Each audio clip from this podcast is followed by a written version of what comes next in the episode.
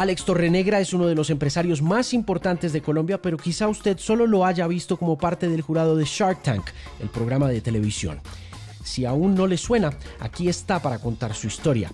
Desde sus inicios en los Estados Unidos hasta hoy, que está listo para lanzar Torre, la competencia de LinkedIn, la red social laboral más importante del mundo. Torrenegra y yo conversamos sobre sus inicios en el mundo de Silicon Valley, privacidad, Google, Facebook, la economía del trabajo en épocas de redes sociales y lo que se necesita para lograr ser una persona exitosa en el mundo salvaje del capitalismo tecnológico. Acompáñeme a conocer a Alex Torrenegra en este episodio de El Podcast por Canal 13.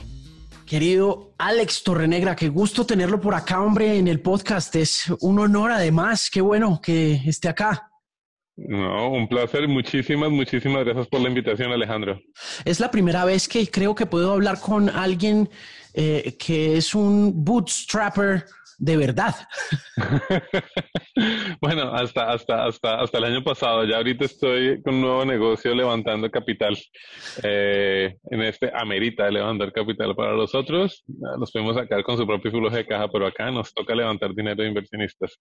Hablemos, Hablemos un poco de eso, de, para la gente que de pronto no sabe qué es, qué es bootstrapping, ¿no? Y porque es que hay tantas cosas alrededor de ese tema del, del eh, emprendimiento que vienen de esa cultura de Silicon Valley que parece tan lejana, pero que al mismo tiempo mucha gente ha ido como adoptando. Sí, pues mira, bootstrapping es lo que hacen la mayoría de los emprendedores. Bootstrapping es, tengo una idea de un negocio, pongo algo de mis ahorritos en ese negocio, tal vez hasta pido un préstamo en el banco, a veces sí, a veces no, y creo algo y empiezo a venderlo, y conforme vendo más y hago más dinero, pues eh, invierto más en el negocio y de esa manera va creciendo. Eh, lo que pasa es que recientemente uh, películas como Social Network y medios como TechCrunch y otros empezaron a popularizar y hacer mitos de los emprendedores que levantan capital para crecer negocios, etcétera, etcétera.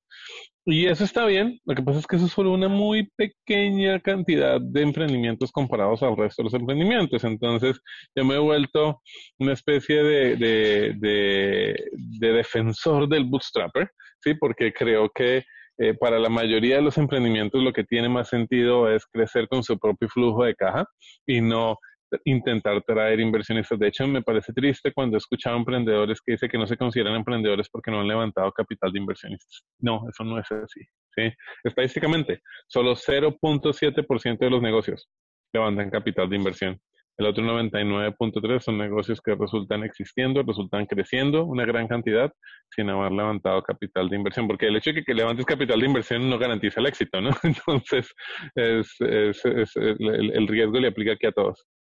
Sí, eh, ¿cómo, ¿cómo, sabe uno? Eh, usted empezó muy temprano a hacer negocios y a volverse emprendedor, pero de los modernos. Quiero decir que según lo que uno alcanza a leer de usted, eh, muchas de las cosas que usted hizo pertenecían un poco a las dinámicas de este siglo nuevo, pero, pero estaban eh, como en otro lugar del tiempo, ¿no? Como que en el momento en que usted arrancó, pues los negocios eran vistos como negocios y ya, ¿no? Pero cuando uno se pone a mirar detenidamente su historia, se da cuenta que los pasos que usted tomó tienen mucho que ver como con esta nueva economía que se está gestando a partir del emprendimiento, ¿no? Pues no, sé, creo que eso, creo que eso depende. Lo que pasa es que muchos hablan de emprendedores de tecnología y cosas por el estilo, pero la tecnología evoluciona. O sea, un emprendedor tech de que llaman un emprendedor de tecnología de principios de 1900, tal vez era alguien que se le ocurrió empezar a comprar y vender autos. Sí, hoy en día eso no lo vemos como tech, pero en aquella época era tech. Mi abuelo, sí, eh, él tuvo, él fue de las primeras personas en Colombia en importar televisores. Él tenía un taller de reparación y mantenimiento de televisores porque en aquella época requerían mucho mantenimiento. Entonces, él era un emprendedor tech, pues en su época no le llamaban emprendedor tech, pero es equivalente, estaba trayendo lo último en guarachas y es lo que estaba vendiendo, es lo que estaba, sobre eso estaba haciendo un negocio. Entonces, creo que, creo que el emprendedor tech simplemente pues es el emprendedor de hoy en día y en un futuro lo seguiremos llamando emprendedor tech o le pondremos otro nombre, pero pues uno tiene que usar las mejores herramientas que tiene ahí para, para inventarse algo, ¿sí? Que hoy en día es Internet, mañana será otra cosa. Óigame, ¿usted cómo llegó a Shark Tank?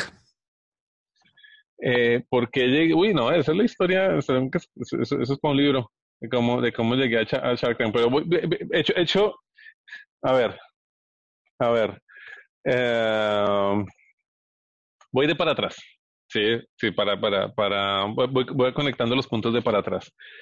Me invitaron a Shark Tank porque la productora de eh, Shark Tank, eh, de Sony, eh, me contactó. Y me contactó, mandó un mensaje por, Twitter, de hecho. Oye, soy tal, tienes 15 minutos y veo yo en su mensaje de Twitter, productora de Shark Tank México. Y digo, hmm. Dije, mira, llámame a las 12 y 15 de la tarde. Hoy tengo 15 minutos y podemos hablar. Me llamó a las 12 y 15 en punto. Dije, ok, empezamos bien. puntual la China. Y ahora, ¿por qué me llamó ella? porque resulta que ella ya tenía varios, varios tiburones en, en línea para, para, para, estar allá, pero tres le quedaron mal. Tres de los cinco tiburones ya faltaban solo como dos semanas para grabar. Ahora, ¿por qué le quedaron, le quedaron mal? O sea, mucha gente dice, pero ¿por qué no tiene los grandes empresarios de Colombia en Shark? ¿Por qué tiene esos emprendedores? Algunos nos refieren a nosotros como sardinas.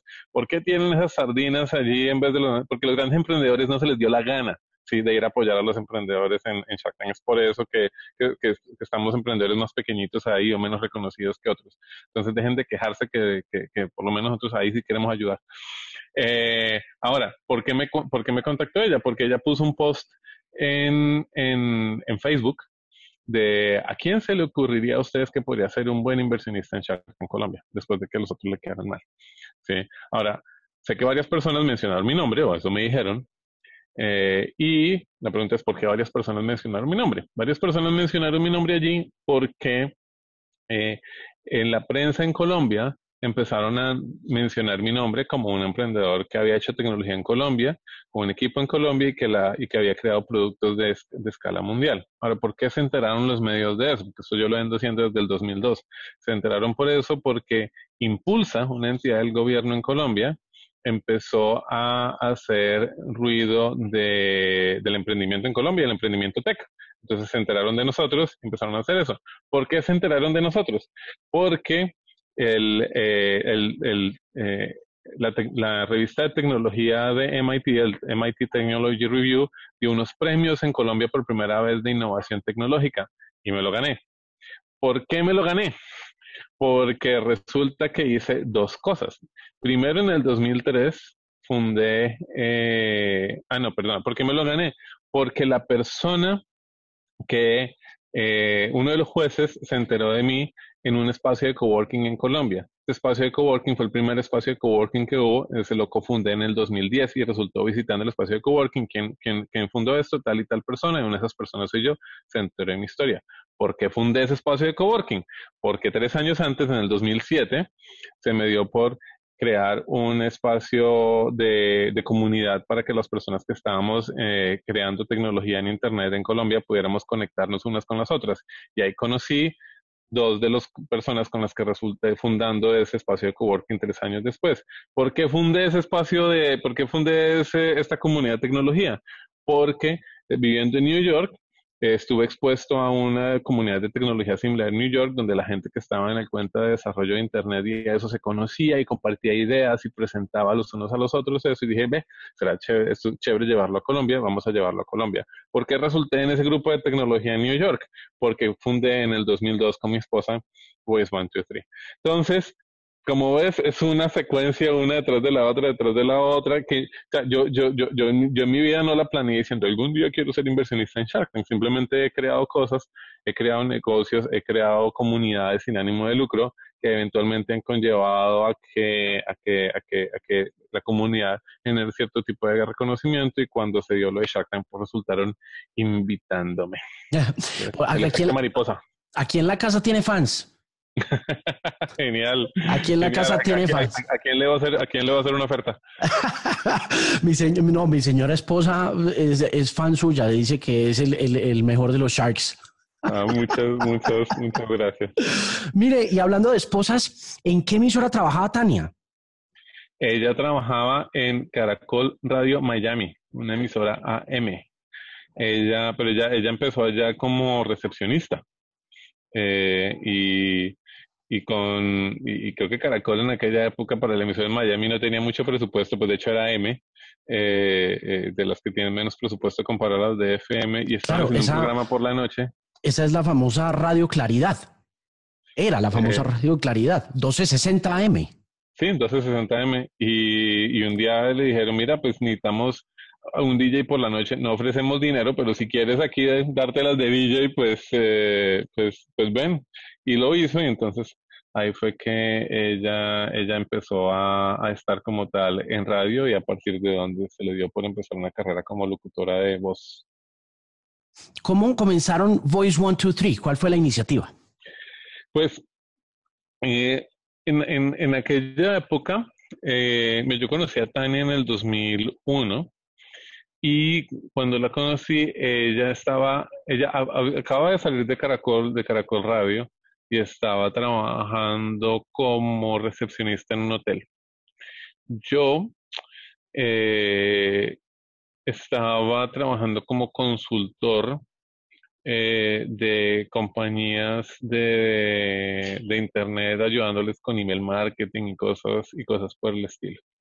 Y eh, pues los horarios del hotel eran una, una, una, locura, no pagaban tan bien. Entonces en este proceso ella descubrió que, que pues había gente que hacía dinero vendiendo, vendiendo voz y ella tiene una voz muy bonita.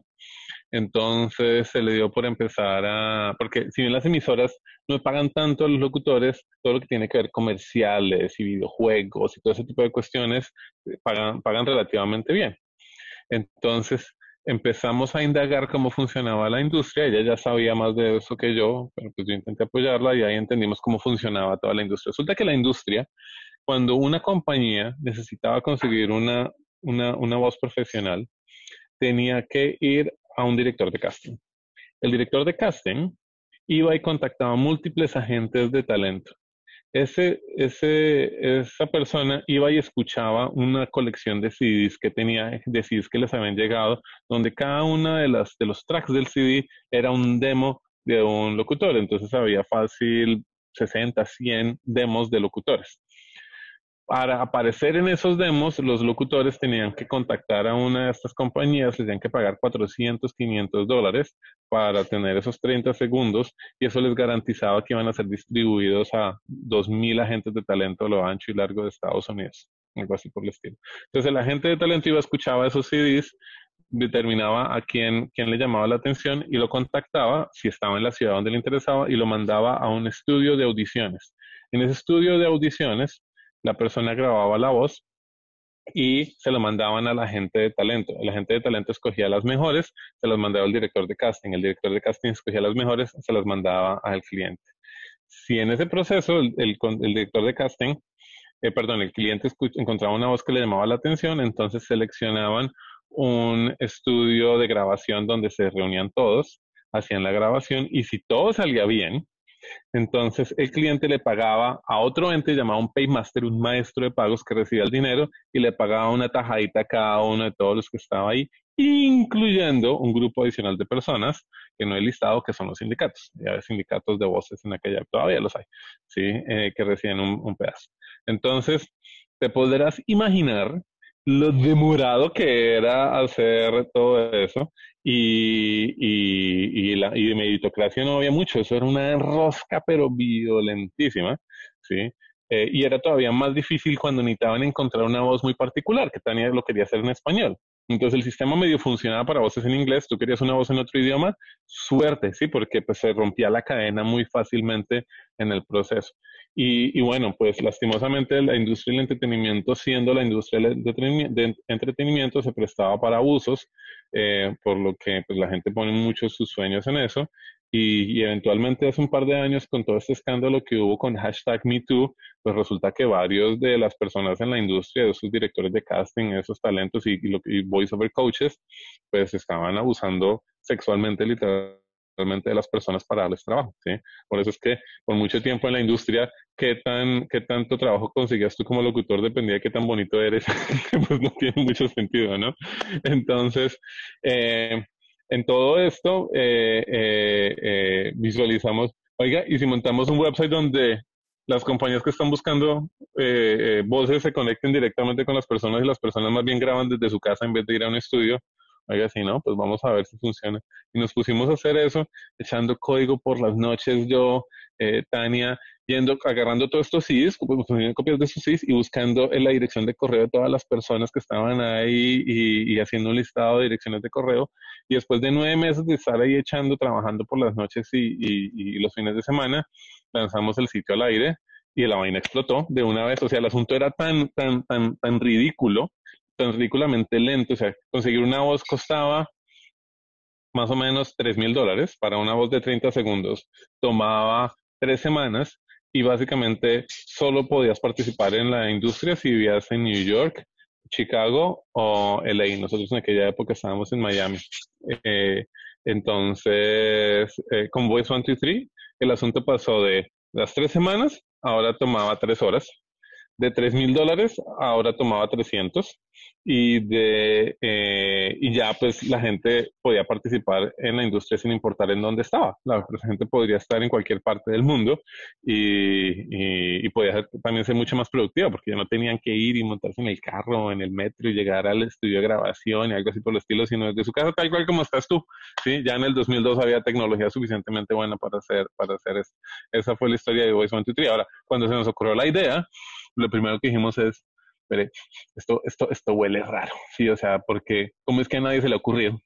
Sí, y, miramos y buscábamos en internet y no nosotros éramos como veníamos de fuera de la industria, no conocíamos a nadie adentro, entonces que nos mirábamos y decíamos, estamos locos, o sea, debe haber algo ahí y buscábamos, era que es que no estamos buscando los keywords apropiados, en aquella época Google todavía no era tan de tanta confianza, entonces uno iba y miraba como hasta la página 50 a ver si era que sí existía y no nos habíamos enterado. Y no, nadie lo había hecho. Entonces decidimos hacerlo, lo sacamos al aire y pues, pues el negocio explotó. Y le fue tan bien que, que, ni, inversión de capital ni nada por el estilo. En tres meses ya estábamos monetizando, haciendo dinero.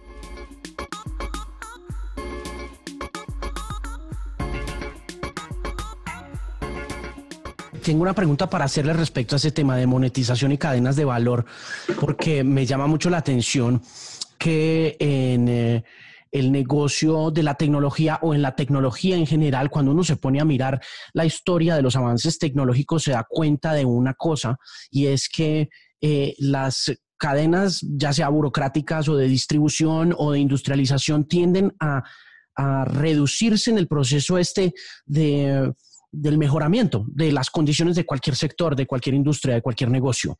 Pero asimismo también se reducen eh, de alguna forma los costos, se reducen los precios, ¿no? Eh, pasó, por ejemplo, en el caso de Voice 123, que pasó de tener una cadena larguísima, súper burocrática y paquidérmica de, gestión a, total, un elefante inmenso, dificilísimo, además súper abusivo y complejo eh, de manejar desde esa perspectiva el talento humano a de costar 3 mil dólares a costar 300. Y mi pregunta es, cómo al reducir la cadena de valor o al reducir los pasos, eh, mejorar esas condiciones tecnológicas que finalmente componen toda esa cadena, termina uno haciendo más plata, sabiendo que estaba abaratando los costos. ¿Cómo hace uno dinero de una cosa que supuestamente vale menos dinero?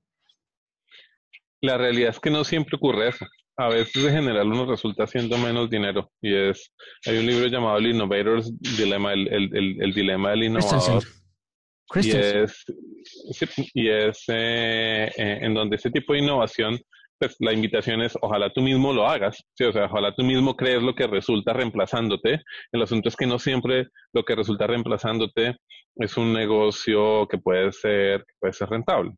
Entonces, en, ¿qué, fue, ¿qué fue lo que pasó acá? Hicimos algo que fue eh, revolucionario y lo que pasó es que ahora al hacer las voces mucho más asequibles a muchas personas, el tamaño de la industria resultó expandiéndose, resultó creciendo. Entonces ahora había mucha más demanda y pues tú ves hoy en día cualquier videojuego, cualquier app, todo el mundo usa voces profesionales. En aquella época era algo todavía muy exclusivo, donde solo las marcas más grandes podían, podían utilizarlo. Entonces, el, asunto bajó a un punto en donde explotó y por el lado de los locutores, lo que pasa es que el locutor ahora podía ser mucho más productivo, porque antes cómo funcionaba, un locutor tenía que montarse, de nuevo, ir, tomarse media o una hora para llegar a un estudio de audiciones, esperar, sentarse, esperar a que le tocara su turno, le toca la audición y después se vuelve a la casa. Para mandar una audición, se le tomaba fácilmente medio día eh, hacer, hacer el asunto. Y eh, ya cuando se trataba de hacer la grabación, pues era una cuestión de todo el día. Si o si iban y alquilaban una, un, estudio de grabación y era todo el día haciendo el, el, el, proyecto. Cuando trabajas online, ¿qué pasa? La audición ahora la puedes mandar en cinco minutos o menos, ¿sí? Y la grabación, pues, sobre todo si eres rápido, la completas en una o dos horas y ya la mandas. Entonces, tienes 10, 20% más, perdón, 10, 20 veces más productividad de la que tienes bajo la industria previa. Entonces, por eso es que puedes cobrar significativamente menos. Quitas intermediarios. Entonces, al quitar los intermediarios, pues también permites que le llegue mucho más dinero al locutor y eso hace que la industria funcione de una forma más ágil. Ahora, eso es desde la perspectiva de la industria. Lo que pasa es que, pues, obviamente para el director de casting y la gente de talento le dañamos el negocio. Si a ellos les tocó, les tocó cambiar desde la perspectiva de ellos, qué más plata ni qué más plata. Aquí la industria me sacó. Ahora, no siempre ocurre eso. Un buen ejemplo de cuando eso no ocurre es en, es en fotografía. Kodak era una mega compañía que vendía pues, rollo fotográfico y vendía todo lo que tiene que ver con impresión de, de, fotos, hacía mucho dinero. La innovación de cámaras digitales resultó permitiendo la creación de más fotos, pero no era un negocio más grande, era un negocio más, más pequeño, porque básicamente el costo de tomar una foto pasó de, de, de, de unos 15, 20 centavos de, dólar a prácticamente que cero o cero punto algo. Entonces, mucha gente dice Kodak hubiera podido, Kodak se inventó la cámara digital y no la popularizó. Así lo hubiera popularizado, ¿sí? Era menos dinero lo que hubiera podido hacer. La única compañía que ha podido realmente utilizar la fotografía para hacer más dinero de lo que Kodak hacía en su momento es Instagram. Pero del momento en que se inventó la cámara digital, a que Instagram empezó a hacer ese dinero, pasaron 15 años. ¿Y qué iba a hacer Kodak mientras tanto? O sea, Kodak era una compañía que iba a morir, pues iba a morir. Sí, o sea, no, no, tenía, no tenía mucho que hacer si seguían fotografía. Entonces, y ahora eso de hecho está pasando en la industria de voces. Sí, y es una de las cosas que nosotros, pues como emprendedores, como empresarios, tenemos que ser conscientes. La tecnología que permite la creación de voces digitales ¿sí? está mejorando un montón y va a llegar al punto donde la creación de una voz digital puede que el valor llegue a ser prácticamente que cero.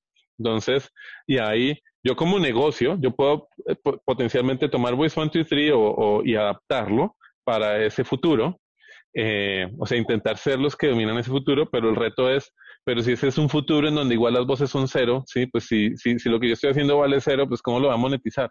Sí, entonces puede que como negocio ni siquiera, ni siquiera resulte yo pudiendo mantener el nivel de, de ventas que tengo ahorita. Puede que sea un negocio que simplemente visualice que va a morir y tengo que hacer otra, otras, otras, otras cuestiones. Es difícil si ver que tu negocio no so, así seas consciente de que, de que hay cambio y que te debes adaptar. A veces es, es, es difícil visualizar que así me adapte, sí, el negocio no va a poder ser tan grande como, como, como lo fue en el, como lo fue en el, en el pasado. Sí, yo creo que le pasa un poco a la radio en estos momentos. Nos está pasando en, en estos mismos momentos, sobre todo como modelo comercial y como modelo publicitario. De hecho, ahora que habla de, del libro del dilema de la innovación de Christensen, quería preguntarle un poco por eso, porque volviendo a ese tema, es que eh, dice también Christensen en el libro que a, a, grandes rasgos que no hay nada más peligroso para una empresa que un buen gerente, por ejemplo. De acuerdo. El hombre dice cosas como esas, pero en ese proceso como de gerenciar una empresa o un emprendimiento, uno nunca sabe exactamente dónde es que va a, a parar la bola. Finalmente, la pregunta es, ¿todo aterriza en, en qué tan brillante sea la idea que uno tenga o, o, o hay algo más? Ah, eso es solo el principio, la ejecución. La ejecución es lo más, es lo más, es lo más complicado eh, allí y, y, la estrategia. O sea, lo primero es la idea, después es la estrategia para que esa idea se haga realidad y después es la ejecución. para mí la estrategia y la ejecución tienen la misma cantidad de valor, pero la idea como tal, el valor es prácticamente cero. Si es estrategia y ejecución lo que vale. En el caso de Voice 1, 2, 3, ¿qué tan difícil fue la implementación? Porque lo que usted me cuenta es que no habiendo competidores, eh, ¿qué fue lo más difícil de emprender, de arrancar? Creo que fue esa sensación de estamos yendo contra la corriente y, o sea, tenemos que estar locos de que somos los únicos que se nos ha ocurrido hacer esto y que nadie más lo haya intentado hacer. Sí, eso, eso fue como lo más difícil en su momento. Ya cuando uno ha creado varias compañías, ya como que se acostumbra a eso y uno sabe, sí, o sea, porque nadie lo ha hecho, es precisamente que pues está la oportunidad pero la primera vez que lo haces es, es extraña esa sensación, uno, uno, uno se, se, la pasa cuestionándose todo el qué es lo que no veo. Eso, eso fue lo más difícil para, para nosotros en aquella época, comparado a lo demás, o sea, lo demás es, es, es que se requiere persistencia y si estás cuestionándote tú, tú, si estás cuestionándote si estás loco o no, pues eso, eso, eso conlleva que la persistencia sea más difícil de mantener. Cuando, cuando estás convencido de tu locura, pues le haces, sí, o sea, sí, sí, voy en contra de la corriente, pero, pero cuando estás como que dudándote todo el tiempo, como que sí, como que no, como que sí, como que no, eso fue, eso fue bastante difícil. ¿Qué fue lo que más le gustó de Estados Unidos cuando fue de vacaciones por primera vez y decidió quedarse? Eh, bueno, fue de vacaciones. Ah, bueno, no, yo leí por ahí, leí en torre.com que, que había sido la primera vez de vacaciones. ah, ya, ya, ya. Eh, sí, fue con visa de turista, pero con ganas de quedarme. Eh, ¿Qué fue lo que me llamó la atención cuando, cuando cuando llegué aquí, pues yo ya, me llamaba mucho la atención todo lo que estaba ocurriendo con el desarrollo de Internet, etcétera. Eh, o sea, hay, hay, cuestiones como macro, sí, como, como eso, que, que aquí había mucha innovación, eh, se veía que había obviamente oportunidades y que pues todo lo que estaba llegando a Colombia en términos de tecnología de internet estaba llegando una semana, perdón, cinco o seis años después de lo que de lo que llegaba aquí en Estados Unidos. Entonces, como que es, es, como, como, como intentar vivir en el futuro. De hecho, una de las razones que vivo aquí en San Francisco es, es como, como que estás un poquito en el futuro comparado al resto del mundo con todo lo que está ocurriendo. Eh, ah, e, eso en términos macro. En términos micro, pues hay muchos, hay muchos detalles. El, el, el orden del tráfico cuando llegué. Yo en Colombia fui muy de malas entre eh, en los 19 años que vivía allá antes de moverme aquí a Estados Unidos me robaron más de 10 veces. De todo lo que quieras, me atracaban, me, me robaron con revólver apuntado a la cabeza el negocio que tenía, me intentaron robar el carro, me, me robaron con cheque chimbo, eh, robaron a mi mamá conmigo al lado y me cortaron eh, intentando defenderla a ella. Entonces, que La Paz bueno, viví en, el, centro de Bogotá, en la Candelaria, entonces como que también una zona caliente, pero pues llegar a un sitio donde tú puedes caminar por la noche y saber que no me va a pasar nada, eso, eso fue una paz mental para mí que no había experimentado jamás y me, y me, me llamó también bastante la atención. Sí, el orden público y la seguridad son una vaina bien bien interesante y, que, y, lo que dice usted que genera mucha paz a la hora de vivir en otro país creo que sería creo que es una de las únicas razones por las que también me mudaría menos que hubiera pues un trabajo muy muy interesante pues para pa coger porque a mí sí me a mí no me ha ido tan mal como usted como usted le fue como me está contando pero bueno hablando de Silicon Valley hablando del futuro le quería preguntar también por qué Silicon Valley se volvió el epicentro de la innovación y del desarrollo y del futuro de la humanidad?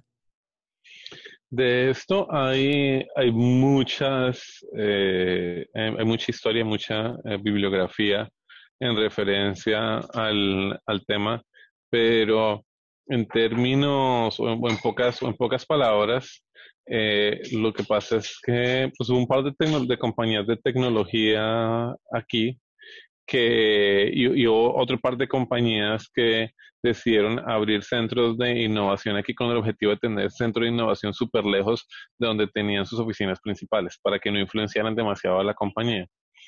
Y eh, a la par de, de eso, empezó a, a, haber una gran inversión del gobierno de Estados Unidos en desarrollo de tecnología en toda esta zona.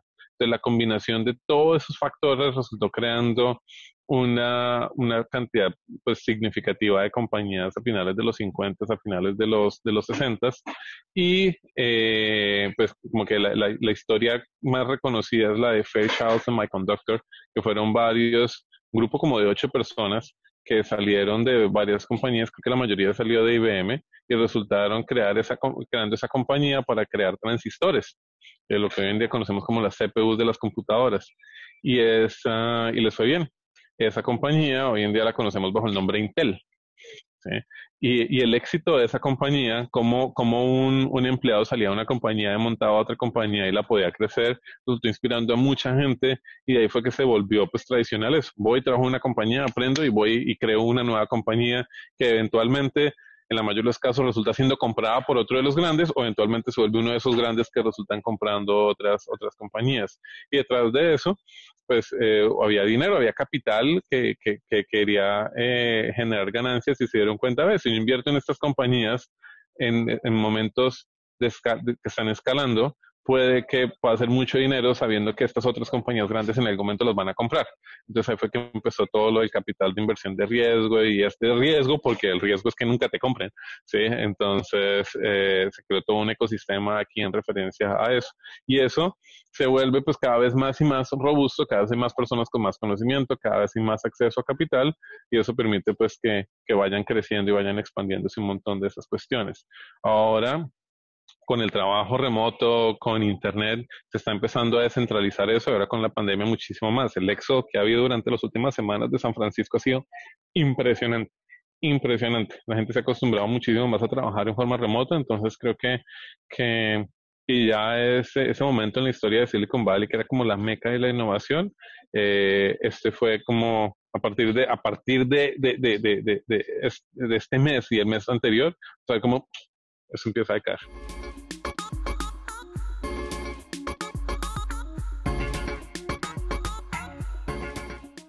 Eh, Alex, em, ahora que menciona Google, y no le voy a preguntar por las dos veces que, Google ha embarrado con usted, sino por la cultura del startup en general.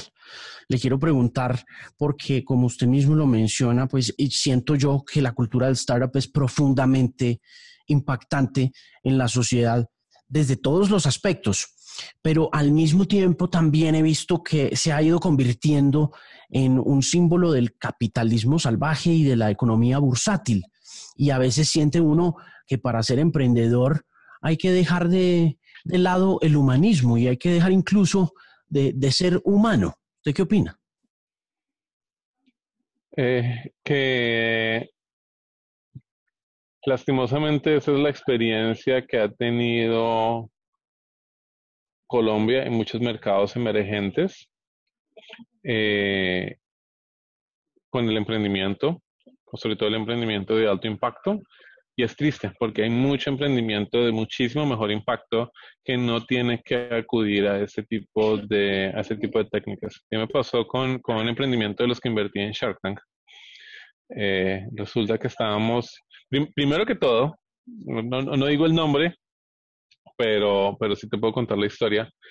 En, en, Shark se presentó una compañía que me pareció interesante, me llamó la atención, llegamos a un acuerdo en pantalla, frente a las cámaras, y como a la semana que empezamos a hacer el papeleo, el emprendedor dijo, no, si quieren invertir, los términos tienen que ser el doble de lo que ustedes me ofrecieron pero ¿cómo así? Sí, o sea, pues hace una semana me dijiste qué es lo que está pasando.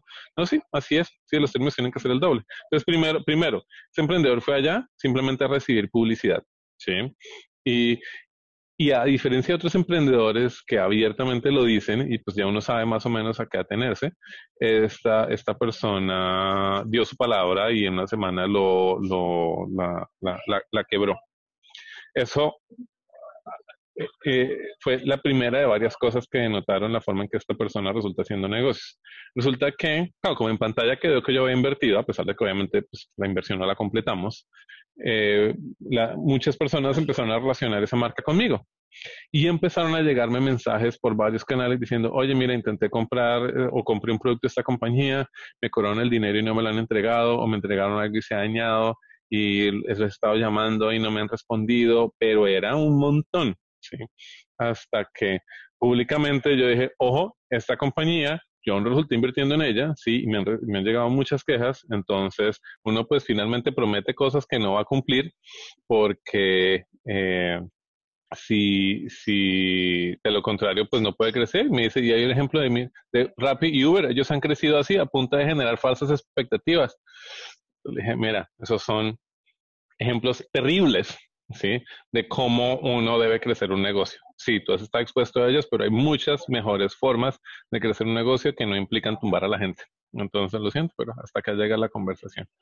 Entonces, espero que le haya servido, pero pero por el otro lado, pues hay compañías que han hecho cuestiones de impacto eh, eh, fenomenales. Mira, Zoom, la herramienta que estamos usando para hacer esta grabación, ¿sí? De acuerdo. O sea, tú, tú, tú, tú tuvo que, Mafalda decía que, que uno para hacer una fortuna tiene que hacer a los demás. No, ¿sí? ¿Qué harina tuvo que hacer los de Zoom para, para hacer una fortuna, hacer un buen producto? ¿sí? Hacer algo que funciona bastante bien, meter la ficha. Lo que pasa es que este tipo de tecnología apenas estamos empezando a crearla en Latinoamérica. La mayoría de esta tecnología ha sido creada en otros mercados. Entonces, pero, pero efectivamente, efectivamente se puede. Creo que hay formas de hacer buenos negocios que no implican tumbar a la gente y oprimir a las masas. Sí, le quiero preguntar por eh, las cosas a favor de la gig economy. ¿Qué tiene a favor la gig economy? Eh, tiene, tiene, tiene varias cosas a favor y pues obviamente también varias cosas en contra, pero algunas de las cosas que tiene a favor es la flexibilidad que le da a la gente. Eh, hoy en día eh, nos acostumbramos a vivir en un mundo de 40 horas de trabajo por semana y hay personas para las que eso es demasiado, que tal vez tienen que, manejar la logística de sus hijos o un, familiar o porque simplemente no quieren eh, hacerlo. Y para otros es muy poquito, ¿sí? Hay personas que nos encanta trabajar mucho más que, que eso, entonces, pues, ¿por qué no nos permiten hacerlo? El, el, el gig economy da ese tipo de flexibilidad puedes controlar tu horario, hacer lo que quieras. Y eh, otra de las cosas es que eh, en algunas, en algunos frentes le permite a la persona hacer mucho más dinero del que podría hacer como empleado. Por ejemplo, si tú trabajas eh, como freelancer haciendo consultoría o como freelancer haciendo desarrollo de software y te vuelves muy bueno en eso, puedes resultar haciendo muchísimo dinero. Una de las compañías que yo fundé, Bonnie Studio, es Gig Economy y, el, y, la, y la hora, el la tarifa promedio por hora que paga Boni Studio son 105 dólares la hora. ¿sí? Hay un montón de gente haciendo muy buen dinero que solo trabaja 3, 4 horas al día y con eso pues se hace mucho más dinero del que se podría hacer como empleado en otros, en otros sectores. ¿Y cuáles son las cosas en contra? Eh, las cosas en contra del gig economy es que en algunos sectores, en vez de que las personas puedan resultar haciendo más dinero, resultan potencialmente haciendo menos dinero porque pierden las protecciones sociales que todo lo que tiene que ver con pago de nómina y prestaciones y cosas por el estilo normalmente les, les garantizan. Entonces, se vuelve una forma de básicamente eh, evitar, evitar que, que que tengas que pagar esos impuestos que de otra manera hubieras tenido que pagar y le pasas ahora esa carga impositiva a, a las personas que están que estás contratando. Entonces, eh, lastimosamente, eso es lo que sale en las noticias. Lastimosamente no, está bien que todo salga en las noticias. ¿sí? Eh, lastimosamente eso le ha generado una mala reputación al, al, al gig economy, pues porque las personas que le va bien, las plataformas de gig economy que les va bien, pues la gente no está quejando, a diferencia de como si se quejan en referencia a estas otras plataformas, que con todo el sentido tienen que se quejen de lo que está ocurriendo, de lo que está ocurriendo allí. Eh, y eso para, para economías como la colombiana es, es duro porque Colombia ya tiene uno de los índices de disparidad de ingresos más grande del mundo. Sí, o sea, es como el quinto o el sexto en el mundo, ¿sí?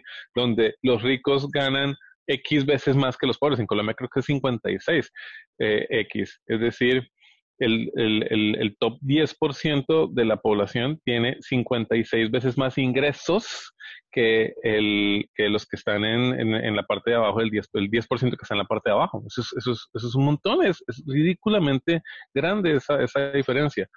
Eh, creo que los pocos países que le ganan a, a, Colombia son Sierra Leone en África, eh, Haití, cosas así por el estilo. de hecho, la economía más grande que tiene ese problema. Y pues, eh, y, este problema de, de, economy donde, donde, donde la gente se gana eh, tres mil pesos llevando un sándwich caminando bajo la lluvia una hora, bueno, esto no ayuda, por el contrario, hace que el asunto se empeore.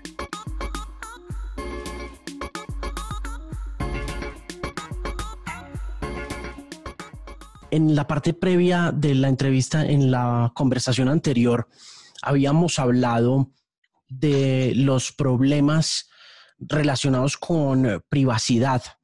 Y quiero preguntarle un poco cómo enfrentar en esta era de grandes datos una eh, situación tan desafiante como Torre a la hora de reclutar, de ofrecer recomendaciones con base en esos data points que finalmente creo que como cualquier otra red social termina en manos del usuario con respecto a qué exactamente deja sobre esa plataforma para que el eh, empleador averigüe o, sepa eh, con respecto a todo lo que usted menciona sobre habilidades duras, habilidades blandas, capacidades y demás, eh, temas geográficos, etcétera.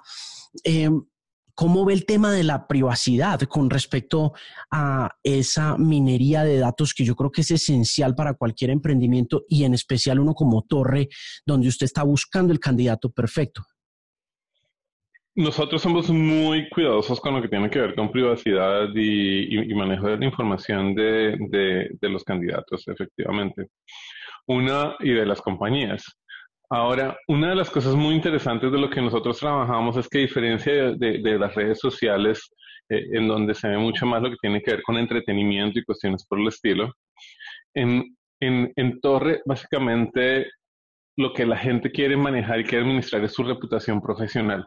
La reputación profesional de un individuo normalmente, por defecto, lo que aspira el individuo es que sea pública precisamente para que otros te encuentren, para que otros tengan oportunidades de empleo.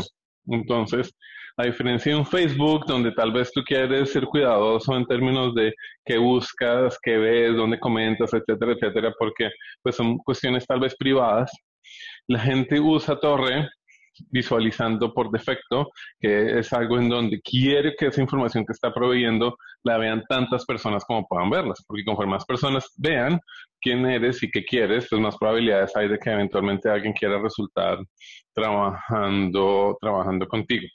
Entonces, obviamente nosotros damos controles de privacidad donde consideramos y hemos aprendido que es importante para los usuarios.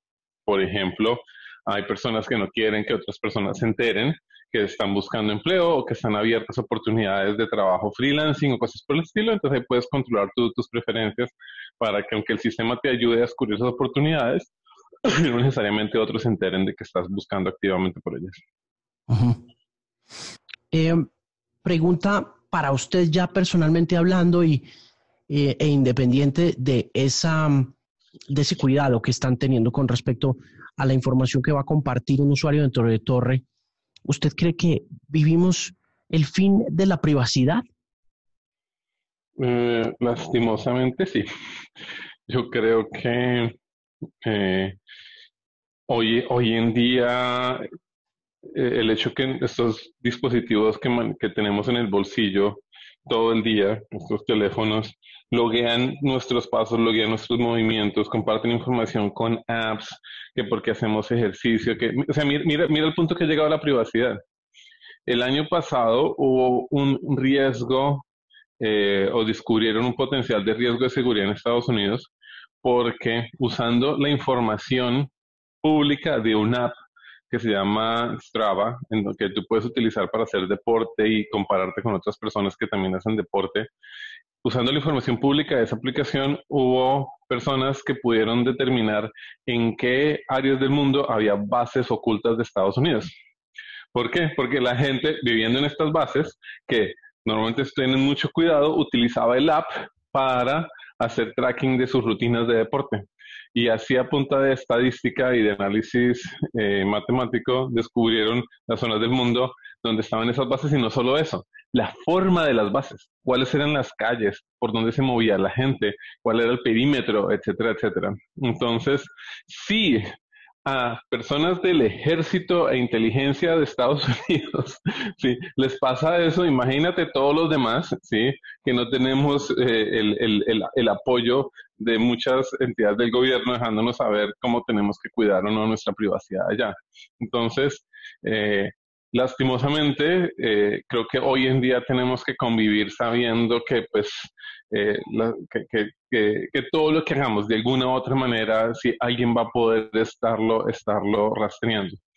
Creo que lo que nos queda a nosotros como ciudadanos eh, más que esperar que eso no resulte ocurriendo, porque, porque o sea, he visto un montón de regulaciones que han intentado pasar, pero, pero es que a la mayoría de la gente no le importa la privacidad, ese es el problema. Cuando a la mayoría de la gente no le importa, si le interesa es la, lo, lo, que es conveniente, no lo que es, no lo que es apropiado, eh, pues todos los demás llevamos del bulto, sí, porque pues no, no, hay, no, hay suficientes servicios o no hay suficientes eh, ofertas de productos para los que sí somos más conscientes de eso. Entonces, pues llevamos literalmente del bulto. Eh, no, literalmente no, llevamos del bulto. Sí. Y, y entonces, pero, pero sí hay algo que creo que todos debemos empezar a luchar y es por tener mucha más transparencia en los gobiernos. ¿sí? En la misma medida que el gobierno básicamente puede traquear a cada uno de nosotros todos nuestros pasos 24 horas del día, 7 días a la semana, yo creo que los, los, los políticos ¿sí? deberían tener vidas prácticamente que 100% públicas. Yo diría, si, si tú eres un político, si todas tus conversaciones, todas tus conversaciones deberían ser eh, deberían ser conversaciones que las personas que te eligieron podrían, deben poder escuchar. ¿sí? Debes tener privacidad para ir al baño, pero hasta ahí debe llegar tu privacidad, porque finalmente eres un, un servidor público. ¿sí? Entonces, siendo un servidor público, tu vida debe ser pública. Y sí, puede que a los políticos existentes no les llame la atención, pero estoy seguro que hay un montón de políticos o personas que les gustaría meterse en la política, sabiendo que pues si esa es la realidad y es uno de los requerimientos de servirle al pueblo, pues lo van a hacer con todo el gusto. Sí. Alex, eh, con respecto a lo que ha pasado con Facebook, el fenómeno de Black Lives Matter y mm, eh, la campaña Stop Hate for Profit, el boicot de anunciantes que estuve viendo en el Wall Street Journal, que a pesar de ser muy, eh, digamos que splashy, de ser como muy farandulero, por decirlo de algún modo, sin decirlo peyorativamente, sino simplemente como muy grande en exposición, todavía representa muy poco en términos de las utilidades que Facebook genera anualmente en eh, ganancias publicitarias. ¿Qué opina sobre el tema? ¿Es demasiado grande para fracasar, como le decíamos a los bancos hace 12, 13 años?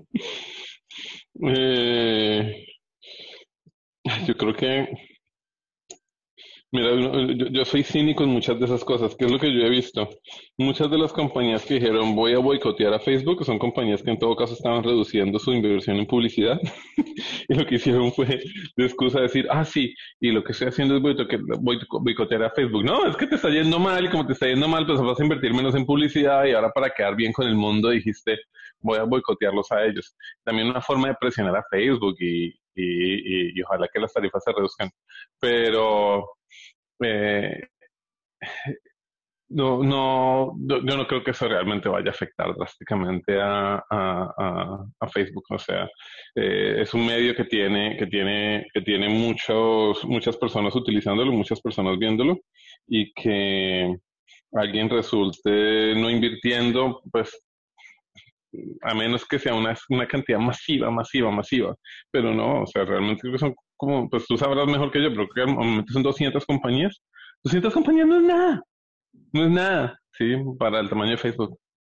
Alex, usted antes de irnos eh, tiene muchos retos importantes y menciona algo que me intriga mucho en la presentación de Torre y es que con la llegada de esos reclutamientos y a través de ellos usted también quiere contribuir a acabar con el fenómeno de la discriminación.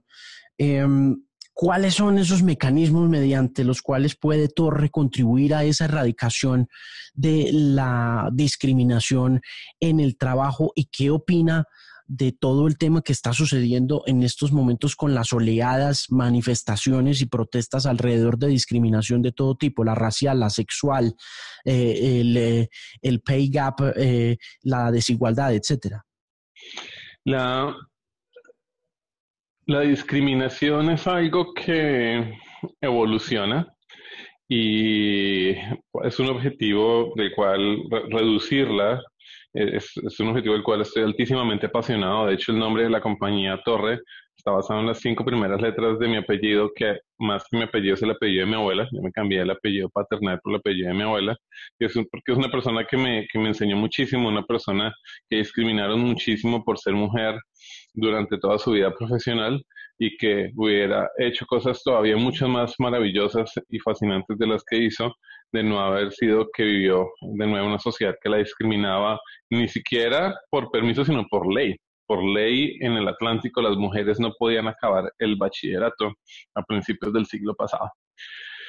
Em, si bien eh, la, discriminación se ha reducido en algunos aspectos, como por ejemplo la diferencia entre eh, trabajos y salarios de las mujeres hoy en día es menor de lo que era hace un siglo, todavía lo hay. Y hay muchos otros tipos de discriminación que damos por hecho que ni siquiera nos cuestionamos. Por ejemplo, hoy en día la educación que recibe un niño o una niña depende principalmente de lejos de el de las, de las raíces socioeconómicas de sus padres. En qué zona naciste, en qué barrio naciste, cuánto pueden pagar tus padres por la educación tuya, etc. Estoy seguro que siglos en el futuro vamos a mirar de vuelta a esta época de la historia de la humanidad y vamos a, a visualizar los brutos que éramos en términos de que no le damos la misma oportunidad a todos los seres humanos que diferentes niños desde que nacían ya tenían diferentes oportunidades en la vida. Unos mucho más, eh, eh, eh, con, muchas más oportunidades que otros. Ahora bien, dentro de Torre, ¿qué estamos haciendo, qué estamos haciendo allí? Una de las cosas bonitas de utilizar algoritmos para procesos de selección de personal es que los algoritmos, pues, tienden, usan la misma matemática para todo el mundo todo el tiempo. Entonces, el, algoritmo no, no, toma decisiones subjetivas, toma decisiones siempre objetivas basadas en lo que le han enseñado. Eso no garantiza que el algoritmo no va a discriminar. El algoritmo puede discriminar, porque finalmente el algoritmo lo que hace es que replica lo que le enseñaron. Entonces, si el algoritmo le enseñaron que uno debe darle más prioridad a un hombre que a una mujer en un proceso de selección o a una persona que estudió en una universidad privilegiada versus otra persona, pues el algoritmo va a hacer básicamente lo que aprendió a hacer a punta de datos. Lo interesante es que esas reglas que ha aprendido se las va a aplicar igual a todas las personas. Y lo que es más interesante aún es que vamos a poder hacer ese tipo de discriminación pública. En un futuro, con Torre, esperamos poder demostrar públicamente cómo una compañía discrimina frente a ciertas personas en ciertos cargos con ciertas variables comparado a la industria. Y esperamos que esa información pública presione a que estas compañías que están en el extremo más eh, grave de discriminación eh, visualicen que tienen que mejorar el asunto, de, tal manera que dejen de ser las peores y otras empiecen a ser las peores, y conforme las peores se pongan las pilas, pues eventualmente cada vez se reduce más y más y más la discriminación. Eh, esperamos mm, después todavía hacer algo que me, que me, que me motiva mucho eh, la idea de poder llegar allá, y es que las compañías, una vez les hagamos caer en cuenta que están discriminando a personas por X, Y o Z factor, que puedan con un clic compensar esa discriminación para que puedan de esa manera darle oportunidades similares a todas las personas que se están postulando a trabajar con ellos. Todo eso lo vamos a poder hacer eh, conforme tengamos más información y conforme esa información sea transparente. Transparencia en los procesos de selección y en los algoritmos de selección de personal creo, creo yo que es algo extremadamente importante y en lo que estamos intentando llevar la batuta con Torre. Mire, Alex, ha sido un placer de verdad conversar con usted y le deseo lo mejor con Torre. Creo que es una idea que puede superar todo lo que está haciendo LinkedIn, que en verdad, eh, en mi opinión, sí parece bastante limitado para las épocas en las que vivimos y creo firmemente en que usted puede llevarlo un eh, nivel mucho más allá. Entonces, mucha suerte y muchos éxitos. Con mucha suerte y muchos éxitos con ese, con ese alto riesgo que, que decide tomar con, con Torre. No, no, muchísimas gracias, buen hombre. Eh, y, espero que volvamos a, hablar nuevamente en el futuro. De verdad, espero que volvamos a conversar. Muchas gracias por estar aquí en el podcast. Hasta luego. Chao.